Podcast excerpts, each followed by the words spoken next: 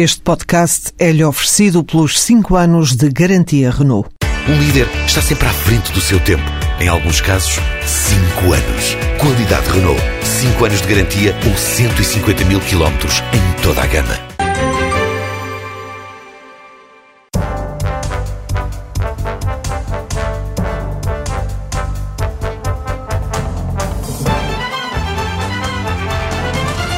Na adolescência guiava turistas pela Quinta das Lágrimas em Coimbra, que pertencia à sua avó. Foi o princípio de um projeto empresarial que, 20 anos depois, transformou o Grupo Lágrimas numa das referências do turismo em Portugal. Uh, 20 anos depois desses passeios, Miguel Judice acumula a gestão desse grupo, também com a presidência da Associação de Hotelaria de Portugal. É o nosso convidado esta semana, obrigado por ter aceito o nosso convite. Obrigado pelo Eu convite. começava também pelo, pela esta ideia que existe sobre o turismo. A última campanha que houve uh, sobre o turismo trabalhava uma ideia de que os portugueses gostam de servir. Se calhar posso estar a ser exagerado, já me corrige. Havia nessa campanha um guia para as montanhas, havia um instrutor de surf, havia até um criado que dobrava bem camisas. É isso que estamos reduzindo em termos de turismo, a, a ser um país de criados? Eu, eu acho que essa campanha talvez não tenha sido tão bem interpretada quanto isso. É, é, é, sempre questionável, não é? Qualquer, e há muitos treinadores de bancada em turismo, quase tantos como em futebol. Portanto, qualquer coisa que seja feita tem logo muitas vozes críticas. Eu, eu não me lembro de haver uma campanha completamente consensual, não é? Porque há sempre, ah, eu faria de outra maneira. Uh, mas, apesar de tudo, acho que a campanha não, não, não, não deve ser interpretada de uma maneira negativa, quer dizer, acho que é, acho que é um exagero. Uh, o que não quer dizer que eu acredite 100% no que a campanha transmitia. Ou seja, eu acho, eu pessoalmente acho que nós não somos um país tão hospitaleiro quanto isso. Mas essa é a minha opinião. Uh, acho que nós somos tímidos por natureza, somos uh, um bocadinho inseguros às vezes. Eu estou a falar em quanto povo, obviamente, há exceções. Acho que somos um bocadinho frios em alguns aspectos. E, portanto, isso faz com que nós não sejamos tão tão bons a receber quanto julgamos que somos. Mas essa é uma, é uma ideia que vai contra a convicção generalizada, não é? Que Mas eu acho, eu acho que nós somos bons a receber em nossas casas. Às vezes, quando recebemos em, em, em, em serviço, não somos tão amistosos, tão, tão próximos do, o do cliente. O profissionalismo tira-nos essa proximidade? Exatamente. Acho que somos profissionais demais em alguns aspectos. Está? Isso, isso faz com que o nosso tipo de atendimento seja também porque as escolas de hotelaria, enfim, que basicamente formam uh, as pessoas que trabalham neste setor, formam muito pessoas sérias. Não formam a descontração, não, não, não ensinam a ter jogo de cintura uh, e, portanto, e, e, depois nós não temos jogo de cintura nós próprios, enquanto povo, para nos adaptarmos tantas vezes a, a, a cenários diferentes, a, a, posturas diferentes também dos clientes. Onde é que nota mais isso no, no dia a dia dos hotéis e do turismo em Portugal? Essa falta de descontração é um, é um fenómeno um bocadinho estranho. Conseguimos sermos profissionais, mas sermos demasiado profissionais. Eu, eu acho que também tem a ver com o facto de, em Portugal, ao contrário de outros países, a, a, profissão de, nomeadamente, vamos lá, empregado de mesa, vá lá, ser uma profissão muito. As, as, pessoas, os próprios empregados de mesa não têm grande orgulho na sua profissão. o que é um, um erro, quer dizer, é uma profissão extraordinariamente nobre. É, é, é, é servir, é, não é uma profissão, uma profissão, de servilismo, é uma profissão de serviço, de servir os outros, de criar uh, ambientes e criar experiências, proporcionar experiências agradáveis, receber os outros como se estivessem em nossa casa. Um, nós em Portugal não temos muito uma, enfim, uma, característica que existe noutros países, uh, por exemplo, a Inglaterra, nos Estados Unidos, enfim, países mais desenvolvidos do que nós. Praticamente todos os estudantes passam, mais tempo, menos tempo, por uma profissão destas servem à mesa. Como part-time para ganhar uns cobres, porque a vantagem da profissão de empregado... Esses estudantes de outras áreas profissionais. Sim, você está farto de ver, às vezes aparecem aí atores de cinema famosos. O que é que ele fez? Ah, ele quando era miúdo foi para, Hollywood, para Los Angeles e serviu à mesa. É uma coisa que não, não tem mal nenhum, não é? E por isso é que nós às vezes pensamos, ah, porquê, porquê que eu vou a outros países e vejo uh, mulheres lindas a servir à mesa nos restaurantes e homens com ótimo aspecto e cá em Portugal é porque não há estigma social nenhum lá fora em ser empregado de mesa. Cá em Portugal, infelizmente, ainda há um bocadinho. Enfim, isso está a mudar, acho eu, mas, mas ainda, ainda existe. Isso faz com que as pessoas também se afastem um pouco desta profissão. Enfim, com, com para nós, hoteleiros e profissionais do setor, é uma pena, porque eu acho que é uma profissão extraordinariamente válida, interessante e, e lá está. Não tem que ser uma profissão para a vida para toda a gente. Agora, pode ser, durante uma parte da vida de muita gente, um trabalho que, quando é feito com gosto, interessante, quando é feito com gosto e, e que, e que pode realmente ser interessante até a nível financeiro, a nível de. porque muitas vezes é flexível, dá para trabalhar à noite, dá para trabalhar aos fins de semana, quer dizer, é, é, dá para fazer uns part-times, uns extras e, portanto, para, nomeadamente para estudantes uh, ou para pessoas que podem conjugar dois empregos, uh, é, é, é, interessante. Mas, mas, isso liga também com o facto de eu achar que os portugueses trabalham pouco. Uh, eu acho que nós trabalhamos pouco. e acho que esse é um dos problemas do nosso trabalhamos país. Trabalhamos pouco ou trabalhamos mal? Acho que trabalhamos pouco. Quando queremos, trabalhamos bem. Eh, quando nos empenhamos, quando nos esforçamos, mas, mas, acho que falta generalmente, enfim, há, obviamente há exceções, mas eu acho que se, se eu vir a média, eu acho que há um, há um, déficit de, há um déficit motivacional nos portugueses. Em tudo o que fazem. Acho que nós somos tristonhos a trabalhar. Uh, mas, por outro lado, quando é no nosso trabalho, quando é na nossa empresa, quando é no nosso negócio, aí somos um bocadinho diferentes, não é? E, portanto, acho que não, o nosso... não, é um, não é um problema de produtividade, não é um problema de salários, até é um problema de vontade. Eu acho que é mais um problema de vontade. Mas porque as pessoas se sentem desmotivadas? Porque... Motivadas porque eu acho que ninguém gosta de trabalhar. Todos, todos nós queremos trabalhar, queremos um dia ter a nossa empresa, que temos o nosso negócio. E até lá, eh, mais uma vez, estou a falar em, em, em média, não é? Eh, até esse dia, nós não nos assumimos tão profissionais quanto exigimos que, quando somos, quando somos empresários, exigimos dos nossos colaboradores. Eh, eu enfim, vou muitas vezes a escolas e a, e a uh, e falar a alunos e a miúdos novos e pergunto-lhes sempre isto. O dia, um dia em que vocês forem... Quantos é que querem ter um, uma empresa? E há 90% das pessoas que põem o braço no ar.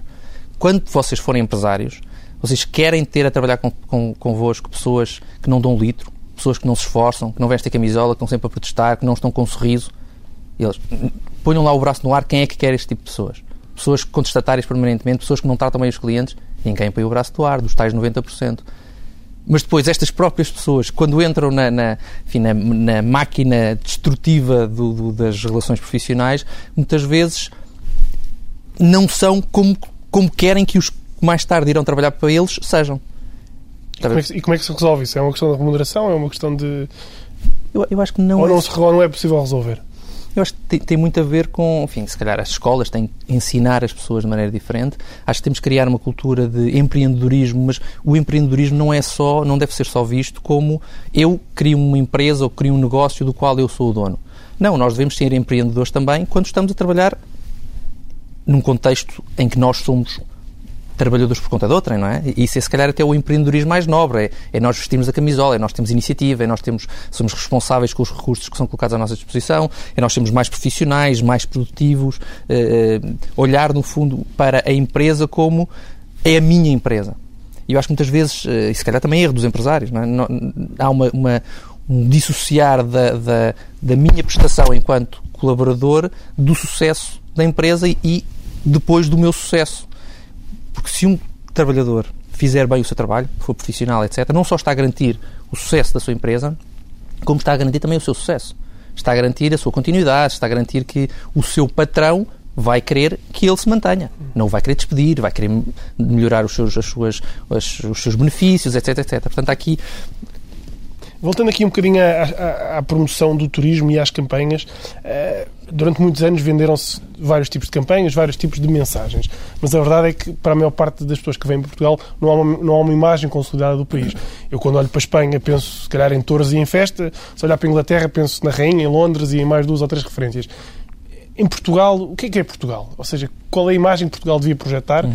e, e o que é que não devia projetar?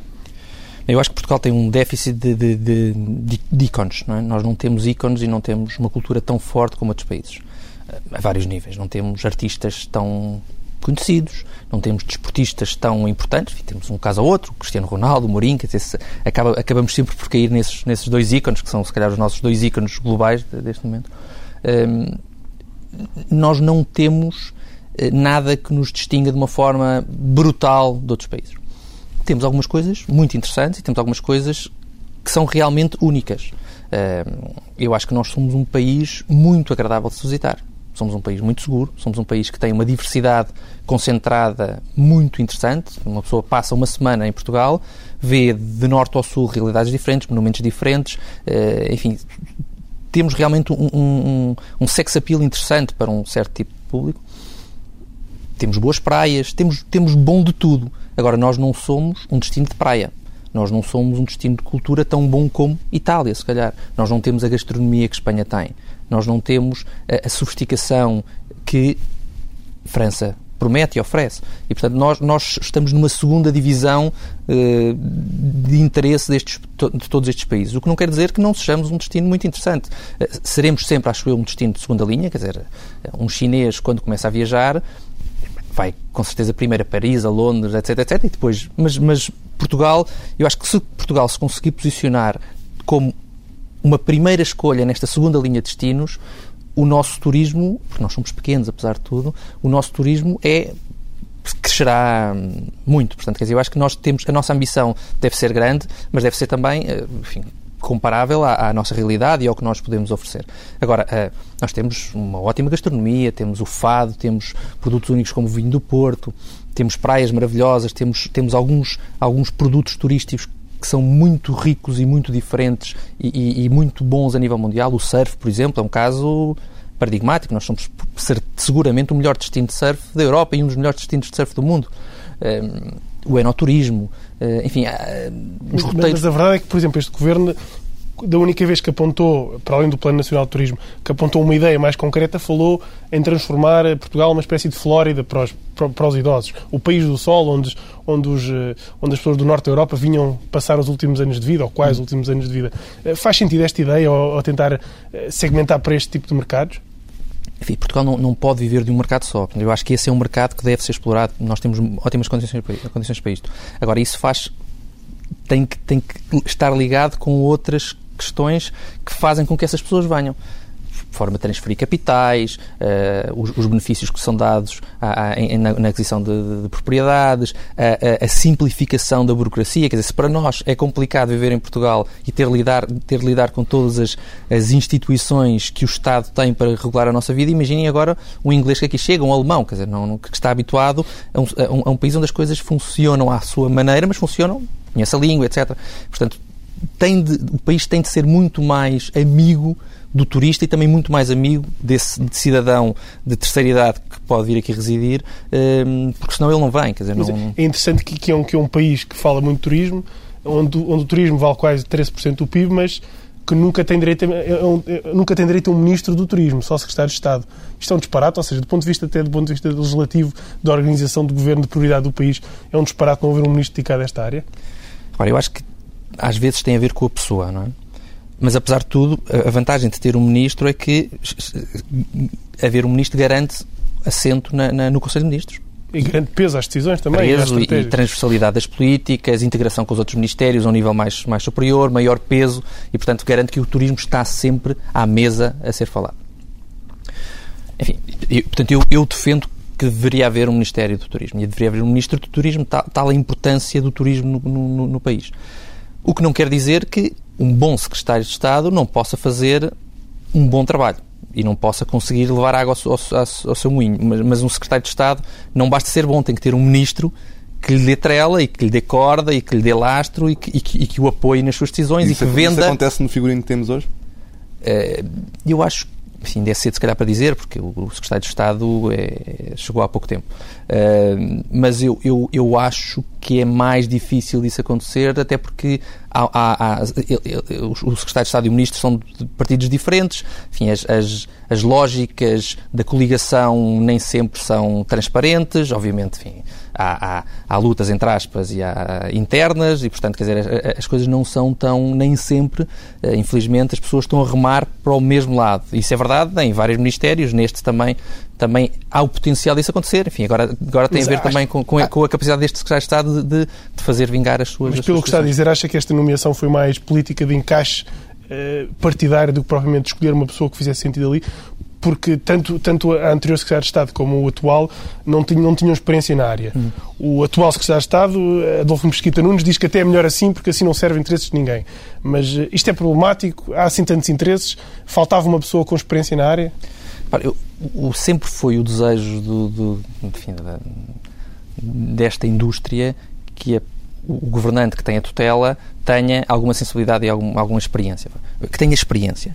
Um, a questão da sensibilidade, uma pessoa que tem experiência pode ter menos sensibilidade do que uma pessoa que não tem experiência e que, portanto, até vê as coisas de outro prisma. Portanto, eu, eu não acho que seja, não acho que seja catastrófico, problemático. Uh, acho que é, é um peso adicional é para o governante ter de, enfim, de trabalhar mais, de lutar mais, de ir mais atrás, de de dominar mais rapidamente os dossiês, portanto, é uma questão de, de maior trabalho para o governante uh, e, e, e de, de, se rodear de pessoas que o possam ajudar. Para nós, enfim, eu falo no caso de, de, enquanto na qualidade de Presidente da Associação da Lotaria de Portugal, ter um governante que não é tão experiente na, nesta área até pode ser interessante, porque ele seguramente se vai recorrer de nós mais do que um que já sabe tudo e, portanto, havendo alguém que tenha essa abertura e essa capacidade de diálogo e essa disponibilidade para ouvir e para incorporar uh, as opiniões das várias, dos vários grupos de interesse, de uma forma equilibrada, obviamente, uh, eu acho que isso pode ser positivo. Portanto, e acho que este secretário de Estado está muito motivado, enfim, vamos, acho que devemos dar-lhe o benefício da dúvida dele mostrar uhum. o, que, o, que, o que quer fazer, não é? Eu, eu parece pelos contactos que tive com ele, parece uma pessoa uh, motivada, uma pessoa empenhada, uma pessoa que quer mostrar, mostrar serviço, portanto, não parece uma pessoa acomodada uh, e, e, e, tem pouco tempo para mostrar serviço. Portanto, eu acho que ele uh, vai querer rapidamente começar a deixar a sua marca. Enfim, espero eu e tem, tem o, nosso, o nosso voto de apoio para que seja uma marca positiva. O plano estratégico do turismo que o Governo apresentou aponta para um crescimento médio anual de 3,1% nas dormidas e uma subida de 6,3% ao ano nas receitas. São metas atingíveis? São demasiado ambiciosas? Eu, eu acho que são metas uh, relativamente ambiciosas, tanto que, que, que, nós também estamos num cenário de, de quebra muito acentuada do mercado interno e, portanto, uma grande necessidade de ir compensar com mercados externos a quebra no mercado interno. E para ir compensar com mercados externos é, é, preciso ir atrás, é preciso investimento. E estamos também num cenário de contenção orçamental a vários níveis.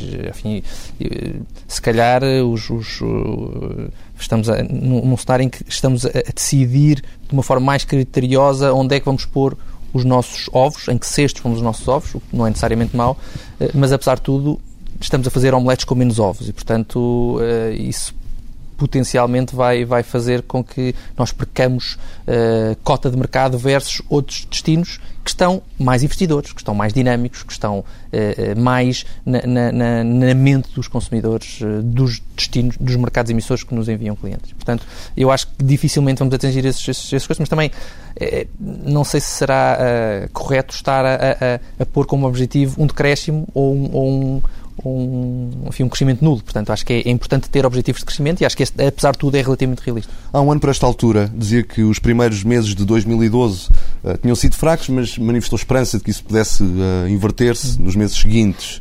Uh, essa perspectiva confirmou-se e pergunto-lhe também, se lhe perguntar agora a mesma pergunta, não é? Se lhe fizer a mesma pergunta agora, o que é que espera para 2013?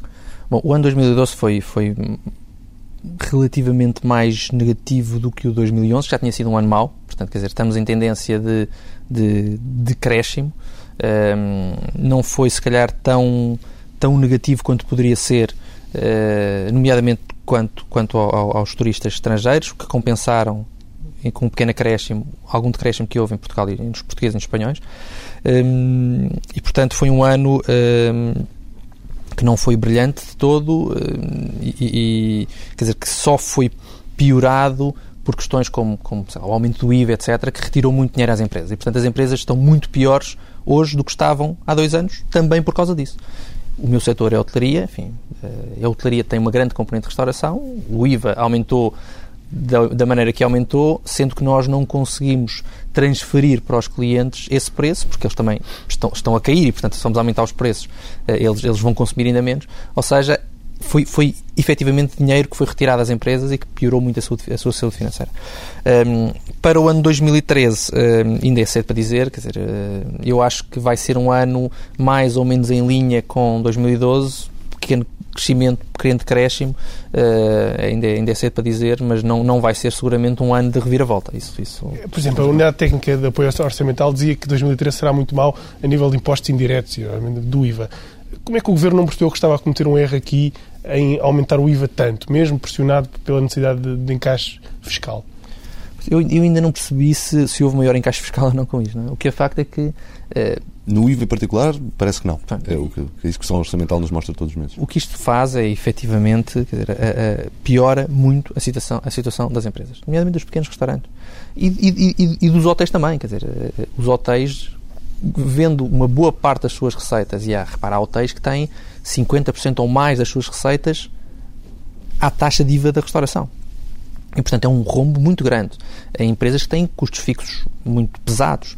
Eh, e, portanto, isso faz com que a sua saúde financeira pior, faz com que uh, uh, haja um impacto negativo no emprego, uh, haja um impacto negativo em vários níveis da sociedade, porque depois isto tem um efeito cascata. O, o, turismo, sendo muito transversal, acaba por tocar vários, vários setores. Portanto, eu acho que foi um erro crasso, quer dizer, acho que foi um, algum autismo do governo.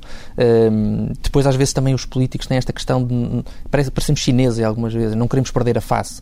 Tomamos uma medida errada e depois revertê-la. E aí já estamos nesse ponto, ou seja, de, já toda a gente percebeu que a, que a, medida está errada, mas ninguém quer, ninguém quer voltar atrás. Eu acho que sim, acho que é, acho que é óbvio que sim. Acho que, é uma questão de falta de coragem, se calhar também não há alternativas, enfim, não, não lhe sei dizer. Não mas... acha que também é por falta de peso político do, do setor?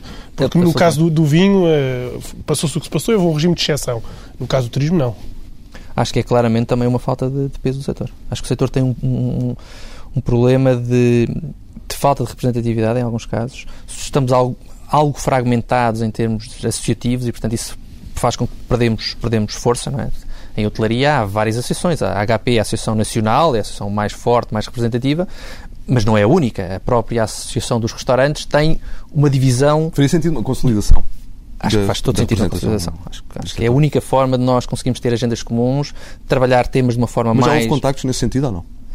Já, mas nós vivemos no país das quintinhas e, portanto, uma associação tem os seus próprios interesses, a sua agenda, depois tem os seus cargos, o seu presidente e o seu secretário-geral, e, portanto, quer dizer, é, é difícil, eh, é difícil conseguir, pois é, uma, uma está no norte, outra está no sul. isso foi possível, não é? A CIPA, e em Espanha também foi possível, quer dizer, não, não há impossíveis, o, o homem foi à lua, caramba, se o homem foi à lua, não pode ter tão complicado quanto isso fundir meia dúzia de associações ECAs. É? Mas, mas, enfim, eu acho que esse é o caminho. Era, enfim, eu estou agora de saída da associação, mas, mas era um dos meus objetivos nestes, nestes três anos que não consegui tentar dar alguns passos no sentido dessa, dessa integração.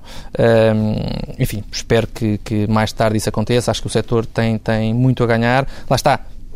Também por uma questão de, de, de peso. Obviamente, se, se, eu tenho uma associação que representa 5% do PIB ou 7% do PIB, caramba, se não nos ouvirem como deve ser. E, e depois, o não ter isso faz com que se, se, se tomem certas medidas, tomem certas posições muito extremistas e, e, e pouco consonantes com, a, com a, a, dignidade institucional que as associações devem ter. Tá e, portanto, uh, pois é uma pesquinha da rabo na boca, não é? O tempo passa a coisa, já ultrapassámos metade do tempo que temos para esta entrevista e por isso agora peço-lhe uma resposta de 30 segundos para esta pergunta. Privatizar a TAP é bom ou mau para os hotéis portugueses? Eu acho que é bom.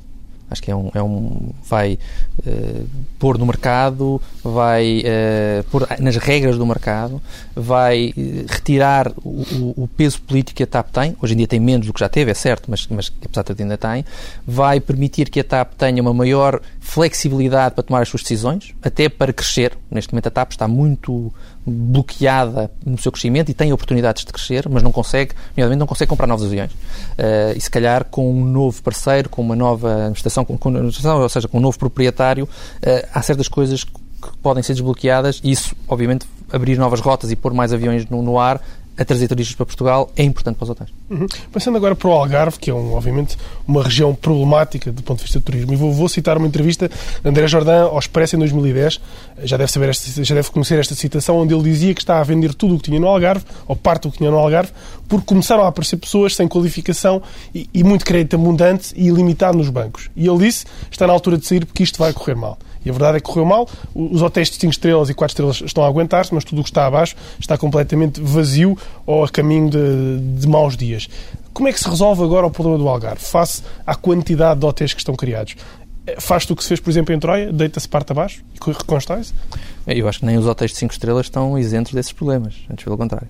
Hum, não, eu acho que é, não é possível deitar coisas abaixo. Neste, acho que não, isso não vai acontecer.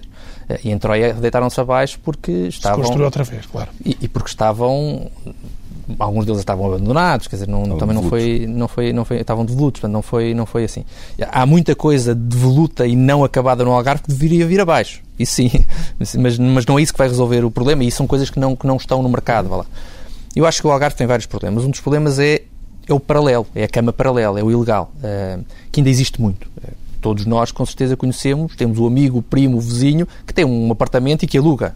É? Estamos fartos, passamos no Algarve e vemos aquelas placas Room Zimmer, Chambre, é? for rent. E às vezes nem isso, são só aqueles triângulos brancos. Exatamente, exatamente. E portanto, quer dizer, isso é óbvio, toda a gente sabe, estão anúncios nos jornais, quer dizer, eh, eh, a administração fiscal, em vez de ir à porta, para a porta dos restaurantes fiscalizar se as pessoas pediram a fatura ou não do café, caramba, é, é, é fácil, é, é ir às, às, às, ruas de Portugal, do Algarve, e procurar quem é que está a alugar fora do, do cenário fiscal correto uh, apartamentos. Mas, mas o problema não é, não é alugar-se esse tipo de unidades, é essas unidades não pagarem impostos. Exatamente. Porque pode ser uma oferta complementar, nomeadamente para o turismo interno. Pode, pode, mas, é, mas é, é, é, é tanta, tanta, tanta, tanta, tanta oferta a ver, que chupa da hotelaria, chupa de quem paga impostos, os hotéis não fazem os impostos, quer dizer, hoje em dia é completamente impossível os hotéis fugirem aos impostos, portanto, chupa dessa, dessa hotelaria legal, vá lá, muito cliente.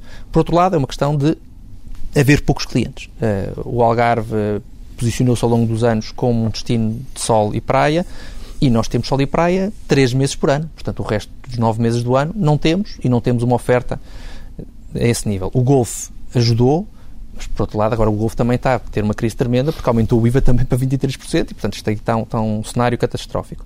Um, mas voltando um bocadinho, como é que se resolve o problema da sobrecapacidade, do excesso de oferta? Com mais clientes única forma. Mas se os clientes não vierem, ou seja, se, se, se, o turismo interno está a cair, se o turismo barato, o turismo barato para ingleses, digamos, uhum. também está a decair, eh, se calhar o Algarve é que já está desajustado para aquilo que é a realidade que está agora e que vai calhar, ser exposto. Se calhar o Algarve tem que, tem que criar clusters de inovação, puxar empresas, ter, ter formas de incentivar novos residentes. Quer dizer, um dos problemas do Algarve é que nós temos toda a noção de que ah, vamos ao Algarve em janeiro e aquilo está vazio, é um deserto. Isso tem de acabar um, um Algarve e umas cidades algarvias e uns destinos turísticos algarvios com gente todo o ano geram procura também, portanto tornam o destino muito mais interessante. Costuma portanto, passar férias no Algarve? Costumo. Em que sítio? Eu tenho um hotel no Algarve, portanto. Uhum. Passa no seu hotel. E não, nunca se sente assoberbado pela quantidade de turistas ou de, ou de quartos ou de. Eu, da... Passando a publicidade, o meu hotel fica no campo do Algarvio, portanto não, não, ali não, não passa nada. Uh, e, portanto, é um, é um espaço muito tranquilo. Eu acho que em certas zonas do Algarve houve atentados uh, urbanísticos complicados que hoje em dia são muito difíceis de resolver, se bem que enfim, hoje em dia vai a, a Quarteira, vai a Albufeira, etc., e, e, há mais qualidade urbanística do que havia há 10 anos atrás. Portanto, eu acho que está a evoluir. Está, está a evoluir. Um, mas, mas, quer dizer, mas o Algarve, apesar de tudo, acho que tem condições para ser um bom destino turístico. É um bom destino turístico, é um fantástico destino turístico. Tem condições para ser ainda melhor. Uh, queiramos nós conseguir encontrar uh, novos, novos mercados, novos nichos, novos segmentos que possam, que possam vir ao Algarve em todas as épocas. Também, um gestor de hotéis também é um crítico de hotéis, obviamente. O que é que não se porta ver num, num hotel quando, quando viaja ou quando, ou, ou quando está de férias? Enfim, eu, eu... Coisas práticas e não, não, não do ponto de vista de gestão. Tem posso, muito, posso tem perguntar ao contrário. Que, que, erros recorrentes é que vê mais nos hotéis portugueses?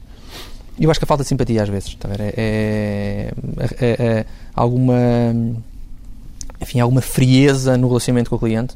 Uh, lá está, aquele profissionalismo, distanciamento e profissionalismo exagerado que nós temos uh, e que às vezes não temos a capacidade de, de perceber uh, aquele cliente quer proximidade ou não quer proximidade. Às vezes isso é que me, que me, que me mais do que me, me custa, é que me surpreende quando é positivo. Então aí fico, fico muito agradado. E, porque acho que em termos de, de hardware o, o, nosso parque hoteleiro é, é, de muito boa qualidade, ou melhor, é, é muito melhor do que o preço que nós cobramos. Uhum. No Porto abriu o primeiro hotel low cost, disse na altura que não queria explorar mais essa área porque não lhe dava gozo, digamos assim, não era uma coisa em que quisesse apostar, porque, porque representa no fundo uma visão puramente economicista do, do negócio uh, e que isso interessava-lhe pouco. Nos dias que correm ainda pensa o mesmo, ou seja, uh, a vertente low cost é cada vez mais importante não é? e parece ser cada vez mais atrativa, tanto para quem uh, explora como para os próprios clientes. Não, enfim, é, é, um, é sem dúvida um segmento que pode fazer sentido. De, não é o meu produto, é uma coisa que eu. Enfim, para isso vou vender salsichas, está a ver? Não, não, não, quer dizer, não é. Eu não faço hotelaria para para não poder integrar algum tipo de conceito e de experiência, etc., nos meus hotéis. Mas isso é uma questão de opção pessoal minha. Não, tem todo o mérito e todo o valor e, e é um bom negócio, pode ser um bom negócio. Não, não, nas, não tem nada últimas, nas últimas semanas o país tem estado a discutir muito um eventual aumento do salário mínimo. Uh, os parceiros sociais estão a, a reunir-se em, encontros uh, na margem da concertação social uh, e é um tema que está em cima da mesa. Os hotéis em Portugal estão em condições de aumentar o salário mínimo? Bom, os hotéis de Portugal estão, estão em, enfim, estão em, não estão em condições de aumentar nada em termos de custos. Mas, apesar de tudo, enfim, eu acho que o salário mínimo, aumentando, tem algum impacto positivo. Uh, nomeadamente no consumo. E nós, hotéis, também vivemos do consumo dos portugueses. E, portanto, não quer dizer que quem ganhe o salário mínimo, se aumentar 50 euros, vá passar por causa disso a ir para um hotel de 5 estrelas, mas depois em cascata, vai ser uma cascata ao contrário, naquilo vai subindo, subindo, subindo, e se calhar o tipo que vai para o hotel 5 estrelas, porque tudo subiu, o seu negócio rendeu mais e, portanto, ele já pode ir consumir mais do produto acima e, e, e os produtos abaixo também.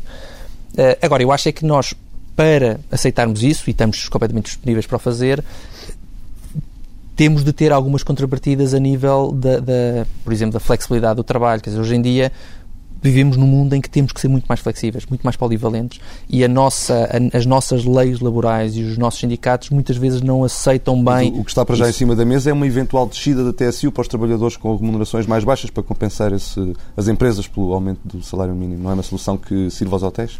Também, mas, mas eu acho que é, podemos ter, estar aqui é, com uma oportunidade de liberalizar mais, flexibilizar mais o mercado de trabalho, como dando como contrapartida um aumento de salários que eu acho que até a certo ponto é justo. Mas, e... Tentando ser um bocadinho mais específico, essa flexibilidade viria de onde?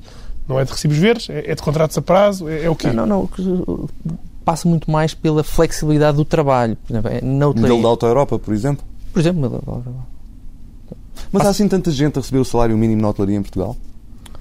Em certas funções mais básicas, sim, se calhar um, um empregado, um, uma, uma, pessoa que limpa os quartos, uh, algumas funções mais básicas, sim. Não, não, não será o setor que paga pior a esse nível, não é? Uh, mas também não é o setor que paga melhor. E há algumas funções, algumas que têm, que têm realmente salários no mínimo ou próximos do E no grupo tema? Eu penso que nós não pagamos a ninguém salários mínimos, em nenhuma das funções. O poder de compra das famílias portuguesas está em queda acentuada já há três anos e deverá continuar uh, a manter-se assim, vai continuar a cair. Um, isso nota-se nos hotéis ou têm conseguido escapar à crise? Estou perguntando de outra maneira. A proporção de clientes nacionais e estrangeiros tem-se alterado nos últimos anos? Tem. Eh, há uma, há uma quebra evidente no, do mercado interno. Do mercado interno, até pensado de uma forma alargada, Portugal e Espanha. Uh, enfim, fruto da crise, obviamente, as pessoas estão a consumir menos.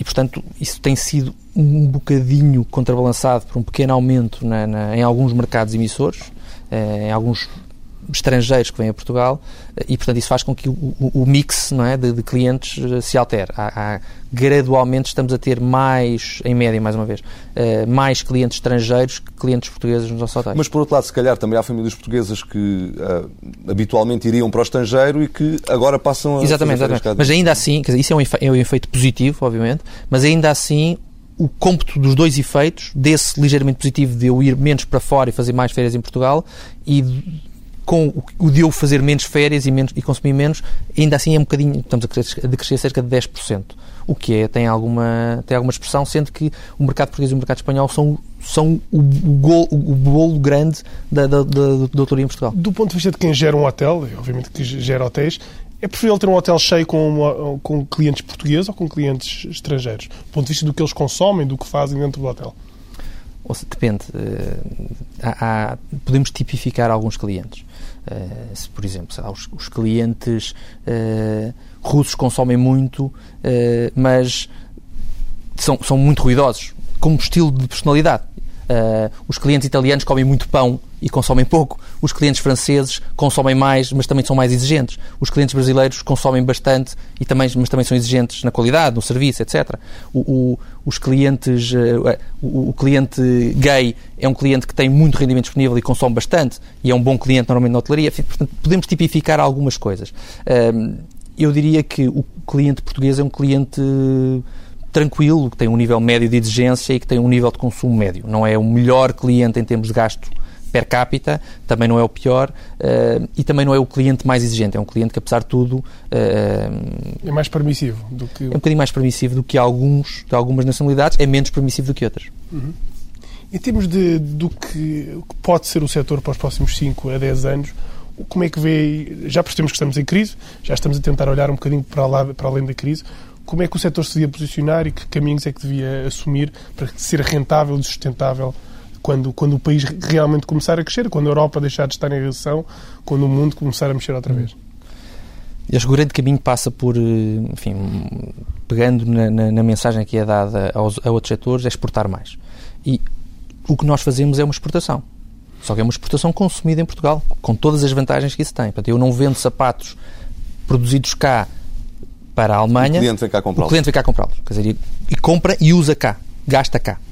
Mas é uma exportação, porque no fundo nós estamos a, trazer dinheiro de fora para dentro. Dinheiro que não é. riqueza que não é produzida nas nossas fronteiras, mas que. E, e assim aumentamos o nosso mercado. Nós somos 10 milhões, com o turismo somos 20 milhões. Portanto, somos 20 milhões de pessoas a consumir em Portugal. Uh, claro que os 10 milhões estão cá sempre e os outros 10 vêm em menos tempo. Mas, apesar de tudo, enfim, é, é, um, é, é interessante. Portanto, nós temos que ir buscar mais estrangeiros. Uh, porque há aqui, enfim, uma, uma, uma, noção de que nos próximos dois, três anos o mercado interno vai estar mais ou menos estagnado, outros crescer e, portanto, temos que ir buscar outras formas, outros segmentos, outras motivações, uh, outros tipos de procura uh, para conseguir mais, mais gente nos nossos hotéis temos também que ser mais ativos, mais visíveis, mais dinâmicos na, na, na, procura de novos clientes, temos que colaborar mais. O setor uh, turístico em Portugal é, é, é, de pequenas empresas, muito fragmentado e, portanto, às vezes é difícil eu sozinho ir fora comprar, arranjar clientes. Portanto, é, é importante haver maior colaboração a nível associativo e não só, maior colaboração entre os privados e os públicos para terem maior força e conseguirem ir lá fora buscar mais clientes. Tem necessariamente de haver alguns reajustes a nível da, da fiscalidade, porque, enfim, as coisas como estão, eh, o setor vai ser cronicamente deficitário portanto, se não, se não fizermos alguma coisa a esse nível, vamos, vamos perder toda, toda a estrutura empresarial ou vamos, vamos penalizar muito a estrutura empresarial turística em Portugal. Miguel Júdice, obrigado.